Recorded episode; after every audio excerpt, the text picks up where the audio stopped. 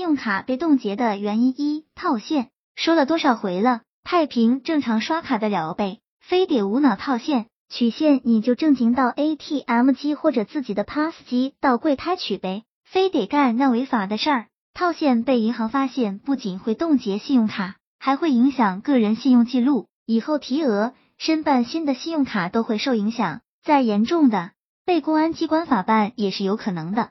特别是去用分顶机的超市套现，纯粹的不作死不会死啊。二卡债逾期不还，欠一天两天，银行的融时融差服务能帮助你；欠五天六天，客服的催款电话就开始狂轰滥炸了。这时候逾期记录已经产生了，再往后拖，银行就要冻结卡片以示惩罚了。三风险刷卡，什么样的刷卡方式会被银行认为是风险刷卡呢？比如一次性刷掉全部额度，或在一个账单周期内分几次在同一 POS 机上刷卡且额度较大，这些行为都有套现嫌疑。四、特殊交易，有人在使用信用卡给京东白条还款时，被银行冻结卡片，这种借债抵债的方式，目前已被多数银行叫停。信用卡被冻结后会降额吗？一般情况下。信用卡使用不当导致的冻结，只是银行的保护机制，不会涉及到降额。